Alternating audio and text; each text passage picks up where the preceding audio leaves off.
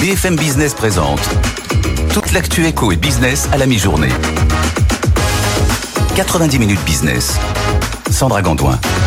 Bienvenue dans 90 minutes business, votre émission d'actualité économique de la mi-journée avec les commentaires avisés et parfois agacés de Jean-Marc. On en a parlé hier. Bonjour Jean-Marc. Bonjour. Vous êtes en forme? Oui, je, je- je regarde ce qu'on pourrait privatiser aujourd'hui. C'est vrai, c'est ça en général. Effectivement, on va regarder ça euh, au sommaire de ce mercredi 25 octobre. On va parler des très bons résultats des géants Google et Microsoft. On va les détailler avec Nathan Cocampo dans un instant, avec une attention particulière des marchés sur le cloud. On en parle dans une minute. Dans son rapport euh, annuel publié euh, hier, l'Agence internationale de l'énergie soutient que le pic euh, de la demande en énergie fossile pourrait être atteint avant 2030. C'est encourageant, ça progresse, mais pas assez vite. hein. L'AIE qui envoie des messages avant la COP28 de Dubaï. On va en parler avec notre invité, le spécialiste du pétrole, Jean-Pierre Favenec. Ce sera dans un quart d'heure. Et puis, le nombre d'entreprises créées en France en septembre a été inférieur d'1,2% aux créations d'entreprises enregistrées au mois d'août, selon les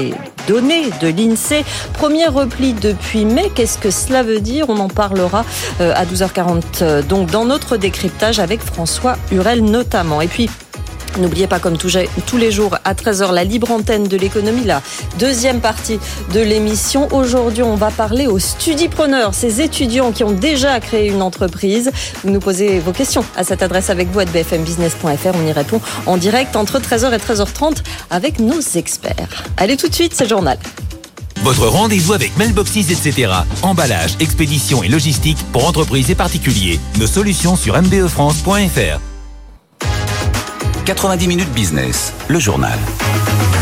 Et pour commencer, ces GAFAM sont-ils sortis de la crise Bonjour, Nathan Cocampo. Les géants de la tech, Google et Microsoft ont publié hier soir de très bons résultats pour le troisième trimestre. Oui, près de 20 milliards de dollars de bénéfices pour Alphabet, la maison mère de Google. C'est un bond de 42% sur un an. C'est même un milliard au-dessus des prévisions des analystes. Google est en effet largement porté par le rebond de la publicité après plusieurs mois de stagnation, avec un chiffre d'affaires en hausse de 11% sur un an à 77 milliards de dollars. Alphabet tourne une, page après une année 2022 très difficile, marquée par des vagues de licenciements et une conjoncture économique compliquée. Le groupe déçoit tout de même sur le cloud avec une croissance plus faible que prévu. Euh, Nathan, le cloud euh, porte Microsoft euh, qui dépasse les attentes. Oui, en revanche, pour Microsoft, le, le cloud vient booster le groupe, vient de Microsoft qui vient de finaliser hein, l'acquisition des studios de jeux vidéo Activision Blizzard. Microsoft annonce un chiffre d'affaires supérieur à 56 milliards de dollars en progression de 13% sur un an. Le cloud, c'est le terrain de jeu de l'intelligence artificielle Oui. et c'est ce qui donne cette dynamique. Le, le groupe y consacre 13% de ses investissements cette année. C'est le chiffre le plus élevé parmi les fournisseurs de cloud. Sa plateforme Azure, dont la croissance avait ralenti, ralenti ces derniers trimestres, c'est plus 29% par rapport à l'année dernière. Microsoft commence à monétiser ses services liés à OpenAI, de quoi faire grimper son bénéfice net de 27% au-dessus des 20 milliards de dollars. Merci beaucoup Nathan Cocampo. Jean-Marc. Oui, ce qui est intéressant dans ce qui se passe sur les, les GAFAM, c'est que finalement le cycle économique est en train de reprendre ses droits. Il y a eu la période un peu perturbée entre la Covid et la guerre en Ukraine. Et, et le problème face à ce cycle économique, c'est que la politique monétaire n'est pas du tout en harmonie avec le cycle économique. C'est-à-dire que on est dans une phase qui est une phase où il faudrait accompagner cette reprise et on a des taux d'intérêt qui sont des taux d'intérêt devenus maintenant trop élevés avec comme, consé- comme conséquence c'est qu'on se demande si on ne va pas briser cette reprise et se retrouver en situation de récession, notamment en Europe. Donc euh, que les banquiers centraux regardent ça avec beaucoup de prudence et avec euh, beaucoup de, de détails et de précision. Le chiffre, euh, le chiffre qu'on attendait aujourd'hui, les demandeurs d'emploi inscrits à Pôle Emploi au troisième trimestre, il est tombé à midi. Le nombre de demandeurs d'emploi en catégorie A est en hausse de 19 300 au troisième trimestre. C'est plus 0,7% sur ce, ce trimestre, mais 3, moins 3,8% sur un an, Jean-Marc. Oui, ça confirme ce que je disais à l'instant. C'est-à-dire, Le cycle est plutôt dans une période favorable Oui. et il est en train de patiner d'une certaine façon à cause de ces politiques monétaires, ce qui fait que d'ailleurs ce chiffre est pas surprenant, même s'il est un peu décevant, puisque euh, l'OFCE, par exemple, avait annoncé que la courbe du chômage était en train de se retourner, mais mm. dans le mauvais sens, pas dans le sens qu'espérait le président Hollande naguère. Et donc, effectivement, on annonce, un certain nombre de prévisionnistes et de conjoncturistes disent que on va revenir vers 8% de taux de chômage, alors que le président de la République avait dit, mais rassurez-vous, à l'horizon 2027, on aura réduit le chômage, on va descendre systématiquement le chômage. Donc, euh, là aussi que les banquiers centraux regardent ça avec minutie, précision et dans les détails. Dans une partie de ce dossier, à 12h40, dans notre décryptage, on parlera des créations euh, d'entreprises. Un premier repli depuis le mois de mai, on en parlera avec François Hural qui nous rejoindra sur ce plateau. Dans ce journal également ce lundi, la réforme de Pôle emploi et du RSA, vous le savez, a été validée par le Parlement en commission mixte paritaire. Dans quelques semaines, les bénéficiaires du RSA devront attester de 15 heures d'activité professionnelle hebdomadaire. Mais certaines entreprises ont déjà fait l'expérimentation de ce nouveau dispositif avec parfois de belles réussites. C'est un reportage de Zidane Azouzi. Je me trouve actuellement chez Forest Automobile dans un petit village de l'Aisne. Ici, on fabrique des voitures 100% françaises qui s'inspirent de la célèbre Méhari. Le patron a été l'un des premiers à tester le nouveau dispositif RSA. Allons voir ça de plus près. Claude a 52 ans. Il y a un an, il était encore au RSA. Après une longue période d'inactivité, il s'est réinséré comme chaudronnier chez Forest Automobile. RSA, j'ai resté 4 euh, euh, mois. Puis on, m'a présenté ici. J'ai fait ma, ma thèse de 15 jours. Peu de temps après, on m'a fait, fait un contrat de six mois. Et de six mois, maintenant, je suis en CDI. Ce contrat, Claude l'a obtenu grâce à l'engagement social de son patron. Aujourd'hui, l'entreprise comptabilise 36 salariés à temps plein. L'accueil de personnes au RSA est salué par le patron Frédéric Marconnet. 80% de l'effectif étaient des demandeurs d'emploi, euh, dont des personnes issues du RSA, bien entendu, euh, rencontrées au travers de speed dating Pôle emploi. On a besoin, nous, en tant que, que chef d'entreprise, en tant qu'entreprise, on a besoin de ces réformes pour nous aider. Et alors que les carnets de commandes sont pleins jusqu'à mai 2024, l'entreprise qui veut doubler ses effectifs aura besoin de recruter chez les personnes sans emploi. Aujourd'hui, notre développement passe par la phase de recrutement et d'une école, puisque nous allons euh, créer d'ici la fin de l'année un centre de formation en interne pour des gens issus du RSA. Claude est une réussite concrète de ce nouveau dispositif. Aujourd'hui, 40 000 personnes au RSA se sont portées volontaires dans les 18 départements de l'expérimentation. L'enjeu est maintenant de généraliser la mesure partout en France. Ah, c'est intéressant cette initiative, Jean-Marc. Oui, c'est intéressant. C'est utile si les 15 heures que l'on va exiger de la part des, des, gens qui touchent le RSA sont utilisées pour améliorer leur formation. On l'a dit d'ailleurs, le, responsable de l'entreprise a dit on est là pour les former. On va d'ailleurs créer un centre de formation et si ça débouche sur euh, des, des résultats concrets, parce que s'il s'agit de rétablir les ateliers nationaux de 1848, ça me paraît pas une initiative très heureuse. Mm. Quant à ce que je pourrais privatiser aujourd'hui, je pense que Pôle emploi, malgré ce qu'il y a dans la loi, pour être mis en concurrence, privatisé. Ça fonctionnait comme ça justement avant 1967 et après 1848. Ne vous emballez pas, Jean-Marc, ne vous emballez pas. Allez, le calendrier d'interdiction de location des passoires thermiques inquiète beaucoup les propriétaires et le secteur. Vous le savez, à partir de 2025, les biens G puis F et E seront interdits à la location. Bruno Le Maire hein, avait commencé à l'évoquer la semaine dernière pour Patrice Fergrit, ministre délégué chargé du logement. Rien ne montre aujourd'hui que le calendrier du gouvernement n'est pas tenable. Il était sur ce plateau ce matin. Écoutez. Moi, on m'a pas démontré encore aujourd'hui qu'un logement en G ne pouvait pas passer en F d'ici 2025 avec des travaux basiques de changement de fenêtre euh, ou autre. Donc moi, j'ai envie de travailler avec les professionnels de l'immobilier, mais de manière très pragmatique, pas sur des discours théoriques de on n'y arrivera pas. Moi, d'abord, essayons d'y arriver. Essayons d'arriver à concilier la crise de la production et la crise de la rénovation. Voilà euh, le ministre chargé euh, du logement qui était sur ce plateau ce matin. Allez, on va faire un point à Euronext tout de suite. Avec vous, Clémence Tanguy, quelle est la tendance à la mi-journée? Alors la tendance à la mi-journée, elle est euh, le CAC 40 euh, vacille. Hein. Après cinq semaines consécutives de baisse, la bourse de Paris a enregistré deux premiers jours encourageants cette semaine, mais euh, l'indice parisien chancelle, il perd 0,44% et il se situe à 6863 points. Il perd pied face à la différence des publications plutôt décevantes et durement sanctionnées par les investisseurs. Alors évidemment, on ne peut pas ne pas parler de Worldline hein, qui a réalisé certains chiffres d'affaires en hausse de 4,8% 10% sur un an au troisième trimestre, mais qui annonce dans le même temps baisser ses objectifs 2023, qui annonce un objectif de réduction de ses coûts, alors que la conjoncture mondiale commence à se détériorer, particulièrement en Allemagne. Le titre a même été suspendu ce matin, hein, et il perd plus de 57% depuis l'ouverture. Autre titre sanctionné, un Kering, qui a publié aussi ses résultats euh, après la clôture des marchés hier, est sanctionné en bourse par une baisse de près de 3,33% avec un chiffre d'affaires en nette baisse au troisième trimestre pour ce géant du luxe. Notez aussi les mauvais résultats du liquide publiés ce matin. Le chiffre d'affaires est en recul de 17,4% au troisième trimestre en raison de la baisse des prix de l'énergie, d'un effet de change négatif.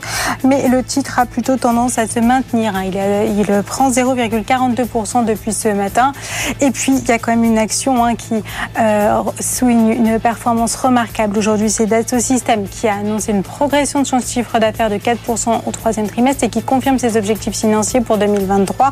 La hausse est de 6,85% depuis l'ouverture. Alors ajoutons aussi que le calendrier micro télescope demain avec le calendrier macro. La réunion de la BCE à Athènes devra entériner un maintien des taux directeurs. La Fed doit également se réunir la semaine prochaine.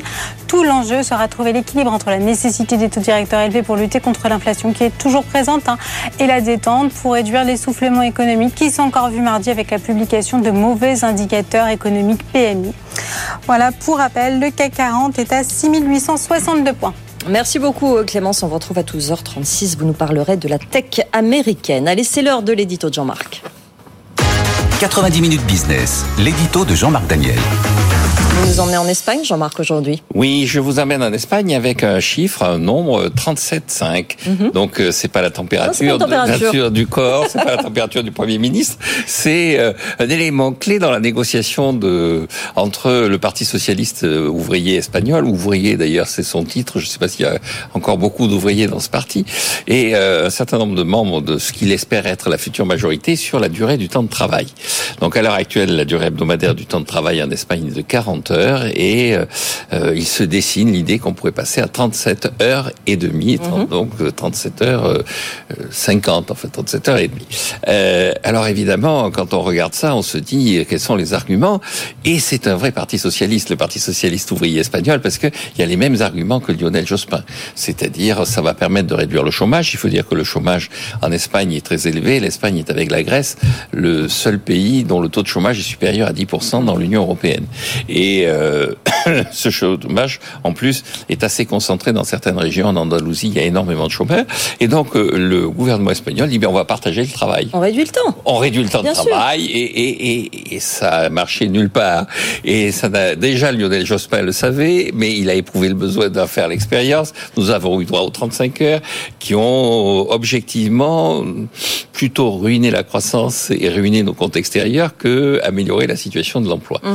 Et donc, l'Espagne s'engage vers la même direction. Néanmoins, il y a quand même euh, quelques modernes dans la future majorité qui disent non. Le but, c'est pas de réduire le chômage, c'est de ne plus travailler parce qu'on commence à en avoir assez de travailler. Donc, euh, le gouvernement espagnol actuel est en train d'essayer de faire une alliance entre Sandrine Rousseau et Lionel Jospin. Et je pense que pour l'Espagne, ce n'est pas une bonne nouvelle. J'espère que finalement, on reviendra devant les électeurs pour trouver un gouvernement qui soit un peu plus sage que ce qu'annonce le programme envisagé. Merci Jean-Marc. Dans un instant, on va parler d'énergie, énergie fossile notamment. L'Agence internationale de l'énergie soutient que le pic de la demande en énergie fossile pourrait être atteint avant 2030. Alors on avance, hein, certes, mais pas assez vite. On va en parler dans un instant avec un spécialiste du sujet, Jean-Pierre Favenec, qui sera en direct avec nous. Et puis la deuxième partie de l'émission, à partir de 13h, la libre antenne. On répond à vos questions et on va parler aujourd'hui au Studipreneur ces étudiants qui ont déjà créé une ou plusieurs boîtes, comment ils font, comment ils euh, combinent les études et l'entrepreneuriat. Vous nous posez vos questions à cette adresse avec vous à bfmbusiness.fr. On y répond à 13h en direct avec nos deux experts. À tout de suite. 90 minutes business, l'invité. Avec nous ce midi, Jean-Pierre Favenec, expert en questions énergétiques, professeur à Paris Dauphine. Merci beaucoup, Monsieur Favenec, d'être avec nous. On parle de ce rapport publié euh, hier, l'Agence internationale de l'énergie, qui soutient que le pic de la demande en énergie fossile pourrait être atteint avant 2030. Alors c'est plutôt une bonne nouvelle. Hein. Euh, avant on parlait plutôt de 2035, 2040, 2045, mais il faut quand même euh, accélérer. Et on a l'impression que nos économies misent encore beaucoup trop sur les énergies fossiles. Oui, euh, la, la, la, demande donc d'énergie fossile pourra diminuer progressivement, sachant que l'effort maximum est fait actuellement en Europe. Dans les autres pays, c'est moins net, et en particulier dans les pays émergents qui continuent à, à consommer tous les ans un peu plus de pétrole et éventuellement même un peu plus de charbon. Donc euh, oui, c'est une bonne nouvelle. Euh, il faut accélérer. Il faut que les différents pays se rendent compte qu'il est nécessaire de réduire en particulier la consommation de charbon et peut-être aussi les consommations de pétrole, voire de gaz à, horizon, disons, 2030. Voilà l'AIE qui dit, euh, compte tenu des tensions et de la volatilité qui caractérisent aujourd'hui les marchés énergétiques, les affirmations selon lesquelles le pétrole et le gaz représentent des choix sûrs ou sécurisants pour le monde entier ne sont pas fondées. Et c'est la déclaration de, de l'AIE. Je mm. pense que pour le moment, euh, la, la, la, production de pétrole et de gaz ne, ne pose pas de problème majeur. Le, le, prix du pétrole, je regardais tout à l'heure, malgré la crise qu'il y a actuellement entre Israël et la Palestine, le prix du pétrole qui était remonté assez nettement au cours des derniers mois reste maintenant à peu près en même temps laissé ces derniers jours, du fait d'ailleurs de ce que de ce que disait une de vos euh, intervenantes précédemment, c'est-à-dire que la situation économique en Europe n'est pas excellente, excellente. Ça, ça joue. Donc, euh, je dirais que question pétrole et gaz, je pas de raison d'avoir des inquiétudes sur les approvisionnements. Il faut effectivement faire en sorte qu'à terme, la consommation de pétrole diminue, mais lentement, je dirais. Jean-Marc. Mais moi, ce qui me frappe, c'est quand même, il pourrait y avoir quand même une contradiction entre le fait que vous le disiez, hein, on continue à consommer énormément de charbon. On n'a jamais autant consommé de charbon. On a brûlé 8 milliards de tonnes de charbon l'année dernière, ce qu'on n'avait jamais fait auparavant. Et, et toutes les semaines, pratiquement, on se réjouit d'une découverte de nouveaux champs pétrolifères au, au large de, euh, du Venezuela et, du Guyana, au large de la Namibie. Est-ce que derrière la position de l'AIE, il n'y a pas plus euh, du wishful thinking, pour parler français, qu'une analyse objective de ce qui est en train de se passer au niveau de la croissance et de l'activité économique mondiale? Bah, L'AIE, euh, le rôle de l'AIE, finalement, c'est de donner un éclairage sur la consommation, sur l'énergie à, moyen terme. Hein. c'est le, le, maintenant, c'est un petit peu la référence dans ce domaine-là. Et la volonté de l'AIE, c'est de donner des signaux qui conduisent à réduire les consommations d'énergie fossile dans la mesure, euh, évidemment, il y a le problème du changement climatique. Maintenant, euh, la réalité des choses, c'est qu'on on a toujours, vous souvenez-vous sans doute de l'interview du patron de, de, de, Total, mm. qui expliquait que bon, il y avait la, la vie à long terme, mais il y avait la vie à court terme, et qui expliquait qu'il fallait donc continuer à chercher un peu du pétrole et du gaz. Je rappelle quand même efforts sont moins importants et que de toute façon, grosse, la grosse production de pétrole et de gaz continuera à venir en grande partie du Moyen-Orient. Euh, justement, euh, quelles conséquences pour les fournisseurs de pétrole et tout l'écosystème si on allait ne serait-ce qu'un peu plus vite? De quoi on a peur concrètement? Écoutez, je crois que le, le problème, c'est de, si je prends, on va prendre simplement l'exemple du pétrole. Bon, le pétrole, c'est clair, surtout en Europe. Hein, ailleurs, c'est un peu moins net, mais le mm. pétrole, donc, on veut par exemple remplacer le pétrole, c'est à 60%, euh, c'est les carburants, c'est l'essence et le gazole, et on veut remplacer ces voitures thermiques par des voitures électriques. À l'horizon, je crois 2030-35, on ne devrait plus vendre de nouvelles voitures thermiques. On devrait tout avoir. Euh, on ne devrait avoir que des voitures électriques. Maintenant, le problème, il est que euh, pour fabriquer ces voitures électriques contre lesquelles je n'ai rien, il faut deux choses. Il faut d'abord avoir l'électricité suffisante. Et les besoins donc en électricité vont devenir assez considérables. L'essentiel de l'énergie va progressivement passer par l'électricité. Deuxième chose, pour construire ces voitures euh, électriques, il faut des matières premières, ce qu'on appelle les métaux critiques, dont les réserves sont importantes certes, mais sont quand même limitées. Fabriquer avoir un parc à 10% de voitures électriques, c'est une chose. Avoir un parc à 50 ou 80% de voitures électriques, c'est autre chose. Donc, il va y avoir des complications. Euh, est-ce qu'il va y avoir un ralentissement en Europe de toutes ces, de toutes ces opérations destinées à décarboner euh, euh, le, finalement l'économie? Parce que pendant ce temps, les pétroliers américains continuent à conclure des méga deals. Je pense à Exxon qui a racheté Pioneer pour 60 milliards, Chevron qui va racheter S pour 50 milliards. C'est deux poids, deux mesures en ce moment. Ben, il est clair qu'entre les deux sociétés, vous avez cité les deux grandes sociétés américaines, ExxonMobil et euh, Chevron, qui restent quand même assez fortement orientées vers les fossiles, les sociétés européennes, en particulier Total, qui ont tendance quand même à se tourner pas mal, même si elles investissent encore beaucoup dans les fossiles, à se tourner de plus en plus vers les renouvelables, il y a des différences de comportement. Mm. Maintenant, je crois que euh, dans les deux cas, les, toutes les sociétés se portent assez bien et euh, je crois qu'il n'y a pas de raison de s'inquiéter pour, pour nos sociétés qui, elles, font davantage d'efforts d'efforts pour nos sociétés européennes qui font davantage d'efforts pour essayer de lutter contre le changement climatique. Jean-Marc. Oui, justement, à propos des sociétés pétrolières, on parle de plus en plus d'actifs échoués, de, de fait qu'il y a dans les actifs de ces compagnies pétrolières des champs pétrolifères qui ne seront jamais exploités. Est-ce qu'on a un peu une idée de, on parlait des Américains versus les Européens, ils sont surtout où ces actifs échoués? Ils sont plutôt dans les compagnies pétrolières américaines ou dans les compagnies pétrolières européennes? Quels sont les plus fragiles à votre avis? Euh, c'est une très bonne question. Je pense que pour le moment, euh, je n'ai pas encore beaucoup d'exemples de, de, champs qui seraient abandonnés du jour au lendemain parce que euh, il y a donc il n'y a pas de débouchés. Pour le moment, on a quand même toujours des débouchés. Le prix du pétrole est à 90 dollars, donc on a intérêt à produire. Donc il y aura peut-être assez rapidement quelques actifs échoués. Je pense par exemple à des actifs, même si pour le moment tout se passe bien, au, au Canada avec les les sables asphaltiques, il me semble qu'il y a des projets qui ont été abandonnés parce que effectivement, dans la perspective du changement climatique et surtout donc la nécessité de réduire les consommations de fossiles, ça présente moins d'intérêt. La publication du, rapport dont on parle intervient à quelques semaines seulement de la COP 28, dont on a parlé cette semaine euh, avec Jean-Marc Daniel. Les COP ont du mal à tenir ces objectifs sur lesquels elles s'engagent, hein, comme celle de, l'année dernière. Est-ce qu'elles sont encore utiles ou est-ce qu'elles sont dépassées? Est-ce qu'il faut changer de forme dans les négociations, dans les institutions? Écoutez, je crois que ces COP sont, elles permettent, elles rassemblent un nombre d'acteurs extrêmement important.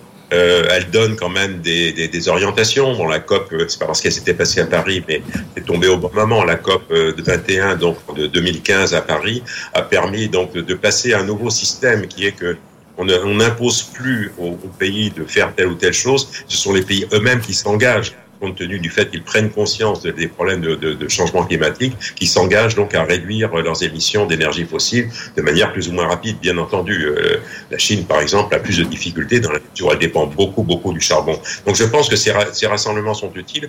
On a beaucoup critiqué le fait que la prochaine COP va avoir lieu à Dubaï, qui est quand même au centre, donc euh, même si Dubaï ne produit plus beaucoup de pétrole, au centre de, des pays producteurs et que ça sera dirigé par le patron de l'ADNOC et la société pétrolière d'Abu Dhabi. Et je pense que tout ça, quand même, présente une certaine utilité. Bien entendu, ça ne va pas aussi vite qu'on le souhaiterait. On a bien vu cet été les conséquences euh, de, du changement climatique qui sont très très rudes, peut-être plus rapides d'ailleurs qu'on ne le pense. Mais euh, au moins, ces COP ont l'avantage de, de mettre euh, les acteurs en face de leurs responsabilités. Merci beaucoup Jean-Pierre Favenec, expert en questions énergétiques Merci. et professeur à Paris Dauphine, d'avoir été avec nous aujourd'hui dans 90 minutes business. Le top 3 du web tout de suite. 90 minutes business, le top 3 du web. Avec vous, Pierre Kupferman, le top 3 des articles les plus lus sur notre site. Et on commence par l'économie allemande qui va dépasser celle du Japon. Une première depuis 1968, Pierre. Oui, selon les projections du FMI, l'Allemagne devrait devenir cette année la troisième puissance économique mondiale. Je rappelle que le Japon, euh, en 2010, avait déjà cédé à la Chine la, deuxième place du podium. Euh, le PIB nominal de l'Allemagne devrait s'élever, selon les projections du FMI, à 4 430 milliards de dollars, soit 200 milliards de plus que le Japon. Une performance d'autant plus remarquable, souligne Frédéric Bianchi, l'auteur de cet article, que l'Allemagne compte un tiers d'habitants de moins que le Japon. Si cette prévision se confirme, cela constituerait un revers historique pour euh, l'archipel. Euh, pour mémoire, le PIB japonais équivalait en 1990 à celui de l'Allemagne, de la France et du Royaume-Uni réunis. Mmh. La cause de ce déclin, c'est une demande intérieure morne et un vieillissement accéléré de la population. Le Japon reste évidemment un, un pays prospère, mais il a perdu de son dynamisme et le FMI ne le voit pas rebondir à court terme. En 2025, le PIB de l'Allemagne serait même 10% plus élevé que celui du Japon. Vous me regardez avec des yeux très sévères, Jean-Marc. Je, sens le scud. Ah oui, oui, oui. Non, sur la demande intérieure japonaise, je ne sais pas pourquoi c'est dans cet article, elle n'a jamais été aussi vigoureuse. Simplement, la demande intérieure japonaise, elle est portée non plus par la production japonaise. C'est une maison de retraite, le Japon. Mm -hmm. La maison de retraite, ça ne vit pas de son travail, ça vit du placement de ses revenus. Et donc, le Japon est un modèle. C'est pas un pays qui est en déclin, c'est un pays qui est l'annonce de ce que nous allons vivre. Je rappelle quand même qu'il y a plus d'un tiers de la population qui a plus de 60 ans. Je rappelle que le Japon, symétriquement, est le pays qui détient le monde. Les avoirs extérieurs nets du Japon, c'est 3 000 milliards de dollars. Et donc, euh, vous avez un effet change, pour conclure, vous avez un effet change quand vous regardez comment le FMI calcule, il a une difficulté pour enregistrer la baisse du yen. Le yen est passé d'il y a 10 ans, un dollar valait 78 yens, maintenant un dollar vaut 150 yens. Donc il y a eu une dépréciation colossale du yen. Pourquoi? Parce que le revenu du Japon, du japonais moyen, qui est là, c'est un retraité maintenant, il est en dollars il vit des placements de son fonds de pension. Hum, hum. Et donc le Japon n'a jamais été aussi riche. Allez, on continue avec les free fries. vive le Japon. Vive le Japon, bah à tous les sens du terme, au sens premier, qu'il vive ce pays. C'est quand même un pays modèle, un pays exceptionnel. Deuxième article, les free fries Friday chez McDonald's. Des frites gratuites tous les vendredis offertes à ses clients américains, Pierre. Mais alors, c'est pas une première hein, pour le roi américain du fast-food, mais cette année, cette opération promotionnelle va durer au moins jusqu'à la Saint-Sylvestre. Le principe, il est simple. Hein. Pour chaque commande d'au moins un dollar, s'ajoute gratuitement une portion moyenne de frites. L'offre n'est valable qu'une seule fois, chaque vendredi, et uniquement si la commande a été passée via l'application McDonald's. L'objectif euh, de la chaîne de fast-food, c'est pas d'écouler un stock de frites surgelées proche de la date limite de conservation. Non, c'est de promouvoir l'utilisation de son application pour mieux connaître ses clients. Les commandes passées via l'application McDo représentent aujourd'hui 40% de ses ventes. Alors, bonne ou mauvaise idée, Jean-Marc? Écoutez, c'est la première fois que je vois l'obésité comme moyen de promouvoir le digital. c'est quand même assez original. Si c'est gratuit, c'est nous le produit, vous savez, Jean-Marc. Oui, c'est quand même assez, assez, assez étrange. Est-ce que vous diriez ça si c'était des cannelés? Ah non, non, non, parce que là, le cannelé, ça fait pas grossir. Le cannelé, non. Non, ça ne fait pas grossir le cannelé. 20 bah, cannelés, ça fait grossir. Qu'est-ce que c'est que cette tête? Bah, 20 cannelés, ça fait grossir. Ben non. On est parti sur un autre débat là. Et on termine ce top 3 avec cette start-up qui veut débloquer le plus précieux des portefeuilles crypto. 253 millions de dollars coincés sur une clé USB, Pierre.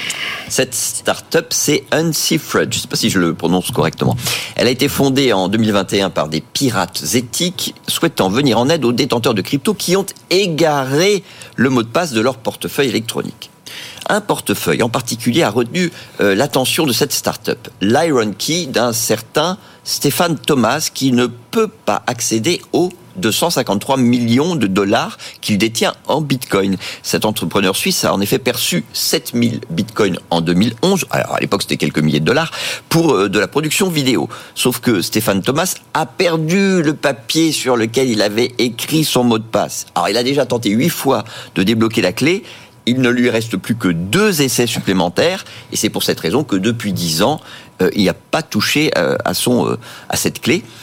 Fred a donc proposé son aide à Stéphane Thomas, mais ce dernier a décliné poliment l'offre de service, alors qu'il aurait déjà missionné deux ans plus tôt des équipes chargées de craquer le dispositif, et que, en plus, cette start-up est la seule à avoir réussi à débloquer ce genre de clé.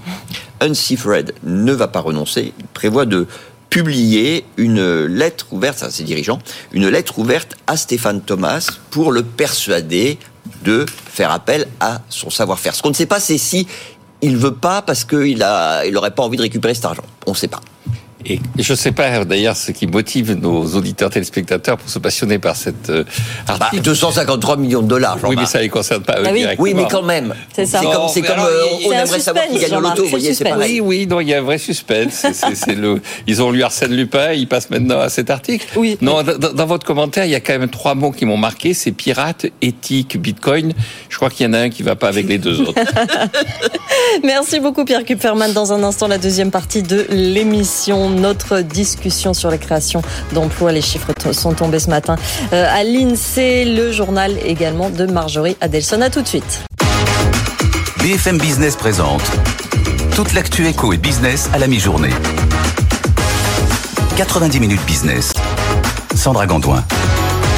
Soyez les bienvenus dans 90 minutes business avec Jean-Marc Daniel, avec Pierre Kupferman à suivre l'édito de Clémence Tanguy qui va nous parler de la tech américaine. Ce sera à 12h36. Notre débat, les créations d'entreprises. Les chiffres de septembre ont été publiés tout à l'heure. On va en parler sur ce plateau. François Hurel va nous rejoindre. Et puis à 13h, la libre antenne de l'économie. Vous nous posez vos questions sur un sujet aujourd'hui, les auto-entrepreneurs, mais particulièrement les studipreneurs, ceux qui sont encore en train de faire leurs études, qui ont déjà créé leur boîte, une ou plusieurs. Vous nous posez vos questions à cette adresse avec vous à bfmbusiness.fr. On en discute, on y répond à partir de 13h en direct avec nos experts. Mais tout de suite, c'est le journal de Marjorie Adelson. BFM Business, l'info éco. Marjorie Adelson. Bonjour Sandra, bonjour à tous. À la une, le nombre de demandeurs d'emploi repart à la hausse pour la première fois depuis 2020. Au troisième trimestre, la catégorie A, les personnes sans aucune activité, augmente de 0,6% à 3 millions de chômeurs. Sur un an, elle recule de 3,8%. Si on tient compte des catégories A, B et C, le chômage augmente de 0,2% et recule de 1,3% sur un an. Dans l'actualité également, le recul de la création d'entreprises. En septembre, elle baisse de 1,2% sur un mois par rapport à août. Dans le détail, le repli est plus marqué dans les secteurs de la santé et de l'action sociale, moins 6,1%. Vient ensuite le service au ménage, moins 5,2%, et le commerce, moins 4,3%. En revanche, les créations d'entreprises augmentent dans le secteur de l'hôtellerie-restauration, plus 5,6% contre plus 1,9% en août. À noter que le nombre d'entreprises créées au troisième trimestre 2023 est en nette hausse de 3,6% par rapport à 2022. On poursuit avec euh, la crise de l'immobilier. Vous le savez, le gouvernement a placé le volet logement de son projet de loi des finances sous le signe de l'économie budgétaire. Le dispositif Pinel terminera en 2025. Quant au recentrage du prêt à taux zéro, il se concentrera sur les zones tendues, ce qui exclut une grande partie des Français. Patrice Vergrit, ministre délégué en charge du logement, était notre invité ce matin. Il est revenu sur la question des passoires thermiques. Pour lui, l'essentiel est de concilier crise de la production et crise de la rénovation. Écoutez. Moi, on m'a pas démontré encore aujourd'hui qu'un logement en G ne pouvait pas passer en F d'ici 2025 avec des travaux basiques de changement de fenêtre euh, ou autre. Donc moi, j'ai envie de travailler avec les professionnels de l'immobilier, mais de manière très pragmatique, pas sur des discours théoriques de on n'y arrivera pas. Moi, d'abord, essayons d'y arriver. Essayons d'arriver à concilier la crise de la production et la crise de la rénovation euh, énergétique. Mais est-ce que vous avez mesuré tout ça? Est-ce qu'on a Mais bien sûr qu'on est en train de, on est en train de travailler avec les professionnels. On est en train de regarder si oui ou non il y a un problème. Aujourd'hui, j'ai pas la démonstration qu'il y a un problème. Alors on peut crier au loup. S'il y a des besoins de travaux de copropriété qui prennent plus de temps sur le calendrier des passoires énergétiques, eh bien on aura l'occasion d'y revenir de manière très pragmatique. Ah, c'est pas, pas exclu. Et je suis pragmatique. En Europe, le crédit aux entreprises stagne en septembre. La BCE indique qu'il n'a augmenté que de 0,2%, un chiffre au plus bas depuis fin 2015, après une hausse de 0,7% le mois précédent, en cause de la faible croissance économique qui fait craindre une possible récession. Du côté des entreprises, Worldline s'effondre à la bourse. Son action perd près de 60% en cause de la baisse de ses objectifs financiers pour 2023 et l'annonce d'un plan de réduction des coûts. Le titre qui avait trébuché ce week-end après une panne géante vise désormais une croissance organique de son chiffre d'affaires entre 6 et 7% contre entre 8 et 10% précédemment. Au troisième trimestre, elle ressort à 4,8% contre 9,4% le trimestre précédent. Des résultats dus à la dégradation de la conjoncture économique particulièrement en Allemagne. On termine avec la Chine prête à coopérer avec les États-Unis. Euh, c'est ce qu'a déclaré ce matin le président Xi Jinping dans une lettre envoyée au Comité national sur la relation entre les deux pays. Il précise que les relations doivent se fonder sur le respect mutuel et une coopération gagnant-gagnant. Ces déclarations interviennent alors que Xi Jinping doit rencontrer Joe Biden en novembre pour le sommet de la coopération économique pour l'Asie-Pacifique. Pékin a par ailleurs annoncé qu'elle allait augmenter ses émissions souveraines pour soutenir son économie. Vous savez tout des dernières informations économiques. Tout de suite, on va, faire on va jeter un œil au marché. Le CAC est dans le rouge à moins 0,21% et 6879 points, Sandra. Merci Marjorie. Votre rendez-vous avec Verizon Connect, spécialiste de la géolocalisation de véhicules professionnels. 90 minutes business. Toute l'actu éco et business à la mi-journée sur BFM Business. Et avant notre discussion sur les créations d'entreprises dans 5 minutes, on va vous rejoindre à Euronext. Clémence euh, Tanguy, vous nous parlez de la TQS. Hein. Est-ce que c'est le bouclier magique des marchés euh, américains, Clémence?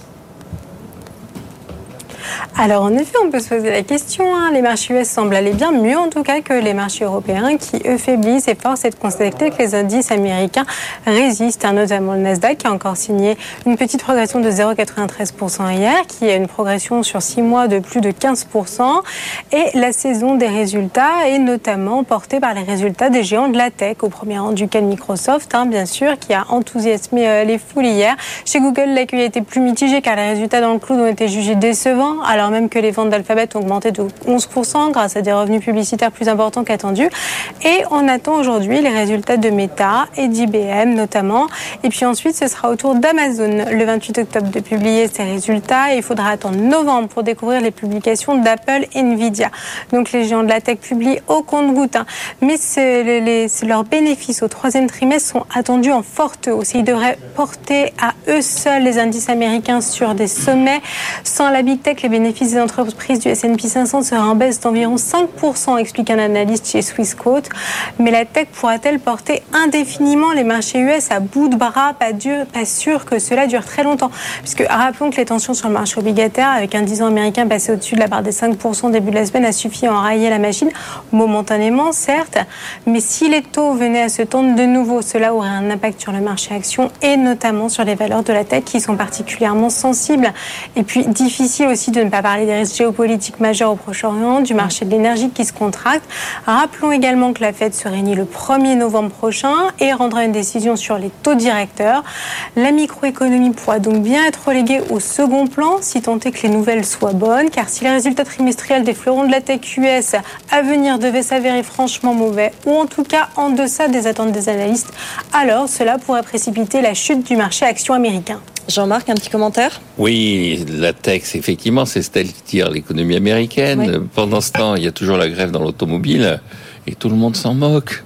Parce que l'automobile, c'est plus... Ça ne faiblit pas pour autant. Hein. Oui, ça ne faiblit pas. Mais il fut une époque dans les années 50 où un responsable de l'administration Eisenhower disait ce qui est bon pour General Motors est bon pour les États-Unis.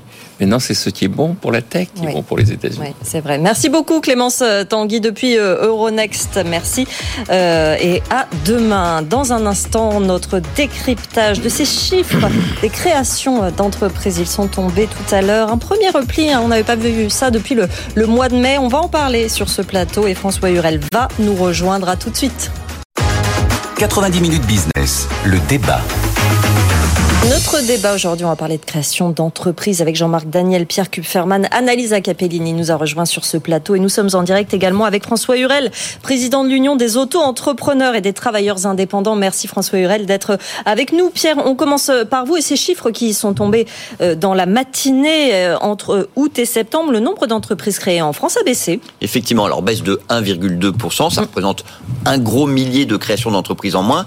C'est la première fois depuis mai que le nombre d'entreprises qui recule d'un mois sur l'autre. Et ce repli, ça, ça va pas plaire à Jean-Marc, euh, ce repli s'explique par une baisse de près de 4% des créations de micro-entreprises. Le repli touche en particulier le secteur du commerce et des services aux ménages. À l'inverse, les créations d'entreprises ont augmenté euh, dans le secteur de l'hébergement-restauration et les envies d'entreprendre dans les transports et l'entrepôt difficile à dire, et l'entreposage restent très fortes. Ce secteur pesait à lui seul 5% du total des créations d'entreprises en septembre. Quoi qu'il en soit, il est quand même un peu tôt pour parler de retournement de tendance. D'abord parce que sur l'ensemble du troisième trimestre, le nombre d'entreprises créées reste plus important qu'en 2022. Et par ailleurs, l'INSEE insiste sur le fait que depuis le 1er janvier de cette année, les formalités de création des entreprises doivent obligatoirement s'effectuer sur le guichet électronique créé à cet effet et que ce guichet, comment dire, a connu quelques dysfonctionnements. Bon, est-ce que c'est ça les raisons, François Huret Je rappelle que vous êtes président des unions, euh, de l'Union des auto-entrepreneurs et des travailleurs indépendants. C'est moins 3,8% euh, d'auto-entreprises. C'est cette raison-là? C'est une question administrative ou vous avez d'autres raisons? Ben, Bonjour. Oui, il y a plusieurs raisons sans doute. Moi, j'en avancerai une qui est quand même une, un peu conjoncturelle. J'ai le sentiment que les Français sont devenus éco-anxieux. Euh, finalement, le, depuis le mois de septembre, ils ont les nouvelles sont moyennes. Euh, il y a une forme d'anxiété en, en, matière économique et c'est clair que tous ceux que nous rencontrons, les porteurs de projets, sont un peu plus attentifs, un peu plus prudents. Euh, ils regardent mieux les choses. Ça, c'est le premier point. Deuxième point, il y a une raison qui est forcément conjoncturelle et qui est sans doute liée, on n'en parle jamais, liée au bénéfice de l'ACRE. Tous les demandeurs d'emploi qui créent une entreprise peuvent bénéficier de l'ACRE pendant un an. Lorsqu'on le fait en septembre, bah, finalement, on perd un trimestre. Donc, c'est une raison administrative toute simple. Euh, dernier point, il y a sans doute, il y a sans doute évidemment une raison de complexité administrative. Et c'est vrai que le mm. guichet unique et ses, et ses divers avatars, ça, ça n'a pas, ça n'a pas rangé les choses. Euh, euh, c'est clair que les choses vont mieux. C'est pas encore parfait, mais c'est vrai que c'est plus long, même si on n'a pas, on est, on n'est plus dans le, on n'est plus dans le tout rouge euh, que nous avons, que nous avons connu euh, au début de l'année. Mais tout ça mélangé, l'éco-anxiété, euh, bah, ça n'arrange pas effectivement les chiffres. Ouais. C'est pas un retournement. Il faudra regarder avec précision. Le moins 3,9, il faut le rapprocher des plus 5,5 en août, qui était exceptionnel. Donc tout ça fait que je, je, je, je demande un peu le temps hum. avant, de, avant de pouvoir me prononcer très, très fermement là-dessus. D'autant que le guichet unique va bientôt entrer en fonction. Il a du retard, hein, il a un an de, de, retard, mais normalement ça devrait devenir, revenir euh, au début 2024. Jean-Marc, un commentaire. Oui. Oui, moi je suis pas très euh, preneur des explications psychologiques. Les gens sont anxieux. L'anxiété Oui, on nous avait expliqué que la Coupe du Monde de football allait dynamiser en 88 la croissance. Vous la voyez pas. On devait, si on avait gagné la Coupe du Monde de rugby, avoir une explosion de la croissance économique. Je pense que le fait que nous ayons été éliminés en quart de finale n'aura pas de conséquences euh, et beaucoup moins de conséquences que la hausse des taux d'intérêt. Donc je crois que ça c'est plus déterminant.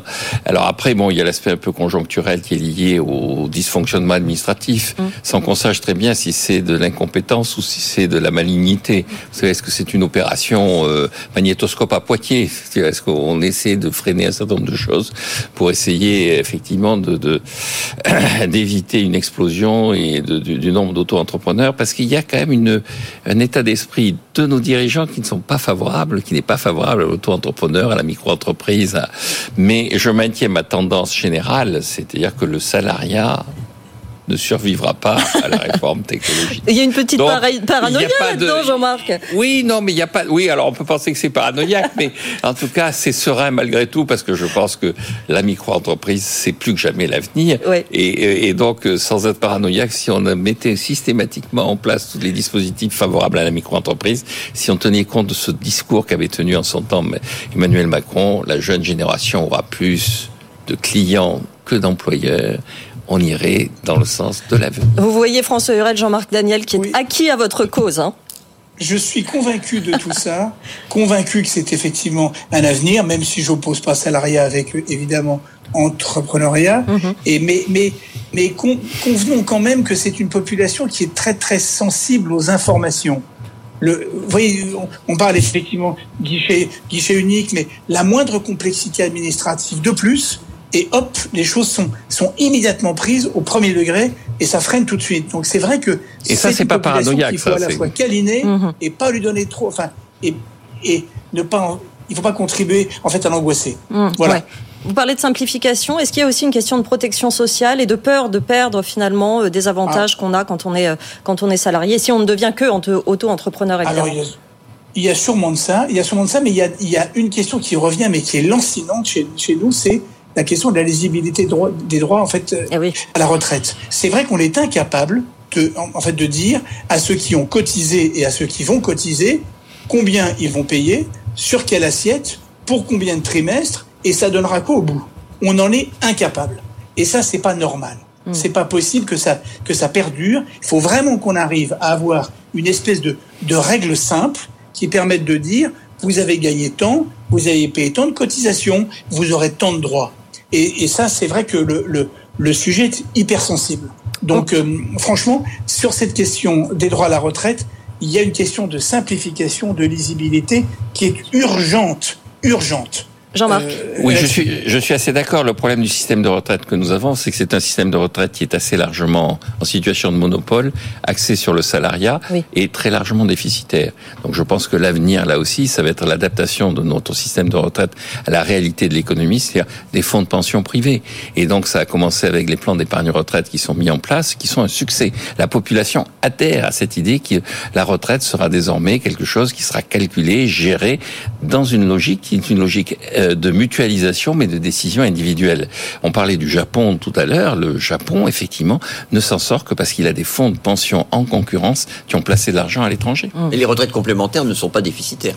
Non, mais parce qu'elles ne sont pas gérées directement par l'État. On oui. va regarder euh, ce pas qui se fait non, mais le PER, c'est pas parce que c'est pas des fonds de pension qu'effectivement c'est mauvais, mais le fonds de pension serait mieux parce qu'il aurait la capacité de placer de l'argent justement à l'étranger. Voilà pour le Japon. On va regarder justement les pays où il fait bon entreprendre, Annalisa Capellini. C'est ça, il y a euh, un classement euh, qui nous donne euh, tous les pays où il est plus facile de s'installer en tant qu'entrepreneur et les 10 pays de la liste, ils se trouvent en Europe. C'est une bonne nouvelle.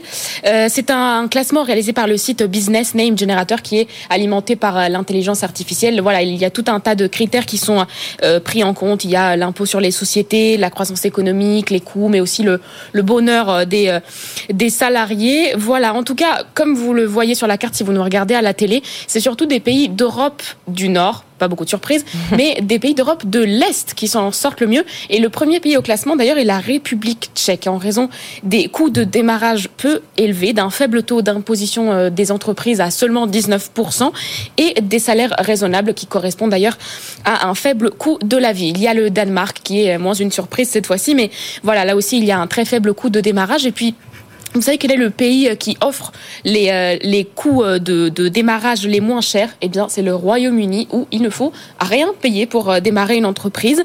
Et ensuite, voilà, le, le classement analyse aussi le contexte économique favorable hein, au sens plus large. Et c'est le cas des Pays-Bas, de l'Autriche, du Portugal, qui est d'ailleurs le seul pays d'Europe du sud du, du classement. Hein. Anciennement une cigale, Jean-Marc. Eh bien, là, ils s'en sortent un peu mieux que prévu. Voilà, dans ces trois pays, le PIB était en, en forte croissance récemment. Eh bien, vous l'aurez remarqué, malheureusement, la France n'est pas au classement des 10 pays, euh, 10 meilleurs pays pour installer euh, une entreprise. En revanche, je suis allée quand même regarder les pays où il ne faut surtout pas s'installer. La France n'est pas non plus là-dedans, je vous rassure. Donc on est dans un entre-deux, François Hurel, en fait. Non, alors le problème, c'est que c'est qu'évidemment, vous, vous, vous, prenez en compte, euh, par exemple, l'IS, enfin, euh, l'impôt sur le, les personnes morales, ce qui, ce qui effectivement effondre totalement la France. Mais en réalité, pour créer en fait une auto-entreprise en France, il n'y a pas pays où c'est plus simple. Mhm. Il n'y a pas de pays dans le monde où c'est où c'est plus simple. Et deuxièmement, c'est totalement gratuit. Et troisièmement, et j'insiste, c'est sans risque, puisque si vous ne faites pas de chiffre d'affaires, si vous n'encaissez rien, vous ne payez rien, vous ne devez rien. Et donc en réalité, c'est ces trois progrès qui sont indiscutables. C'est dommage que le guichet unique était un, est un peu un, est un peu troublé en fait le message, mais je c'est encore un pays, je, je peux le dire pour avoir pour, pour, pour rouler un peu ma bosse, euh, qui est un exemple. Mm. L'Allemagne se, se penche sur même la question de savoir s'ils ne veulent pas importer en fait ce régime. Tellement s'il est simple. Oui, oui, c'est sûr que la loi de 2008 qui avait créé les auto-entrepreneurs était un, une sorte de, de, de modèle. Hein. Bon, alors elle a été depuis régulièrement écornée. Euh, cinq ans de François Hollande, c'était pas très favorable. Mais euh, le, le, ce qui est intéressant dans le classement de ce qu'a dit Annalisa, c'est, c'est quand même deux pays que je trouve. Euh, la République tchèque, quand vous avez vécu 40 ans avec les staliniens à votre pouvoir, mais vous avez une vision nouvelle de l'entreprise quand même. Il y a, il y a, il y a, vous êtes moins enthousiasmé par une certaine forme de discours d'extrême gauche. Et puis le Portugal, effectivement, le Portugal, ça n'est bien sorti parce que justement, il a joué le jeu à fond de l'entreprise. C'est-à-dire quand vous regardez la stratégie qui a été mise en place par... Alors que les sociodémocrates ont quand même été souvent aux, manettes dans ce pays. Oui, oui, absolument. Mais il y a des sociodémocrates qui ne sont pas tous totalement abrutis. Il y en a quelques-uns qui peuvent faire de temps en temps des bons choix. Mais bon, euh, vous regardez, il n'y a pas l'Espagne là. Et on parlait tout à l'heure de l'Espagne qui veut passer aux 37h30. Il y en a aussi qui font des conneries. Mais donc... Euh, pour rebondir sur le sur le et, et donc dans, dans, la liste aussi vous avez le, le, des pays baltes, l'Estonie qui est dans la liste, et donc euh, ce sont des pays en plus qui ont fait le choix d'une modernisation globale de leur économie. C'est-à-dire la liberté est associée effectivement à des mesures en faveur de l'innovation. Il n'y a pas que la liberté, la facilité de créer l'entreprise, mmh. il y a aussi un soutien systématique à l'innovation, et ça, ça manque un peu euh, en France où on n'est pas forcément très libre et où on fait de la réindustrialisation au lieu de faire de l'innovation. On peut pas tout faire. On peut pas avoir du textile à l'ancienne et des auto-entrepreneurs. Oui, mais pourtant, 6 millions d'auto-entrepreneurs depuis la création du, statut, c'est ça? Il en reste 3 millions aujourd'hui, François Hurel? Il en reste un peu plus de 3 millions. C'est quand on regarde les chiffres un peu en perspective, c'est finalement le régime le plus pérenne. Mmh. Euh, donc, euh, donc on en a créé pratiquement 6 millions depuis, deux, depuis le 1er janvier 2009. Il en reste 3 millions 5. Bon, c'est pas si mal. Ah c'est pas si mal. Et les gens, ils sont plutôt, ils sont plutôt heureux. Moi, je vois surtout des, en fait, des gens qui, même lorsqu'ils atteignent les plafonds, euh, ne veulent pas changer. Hmm. Ils sont, ils sont très heureux dans un dispositif à grande simplicité, euh, pas, pas, pas, pas, trop de, de, de compta, ils investissent pas trop.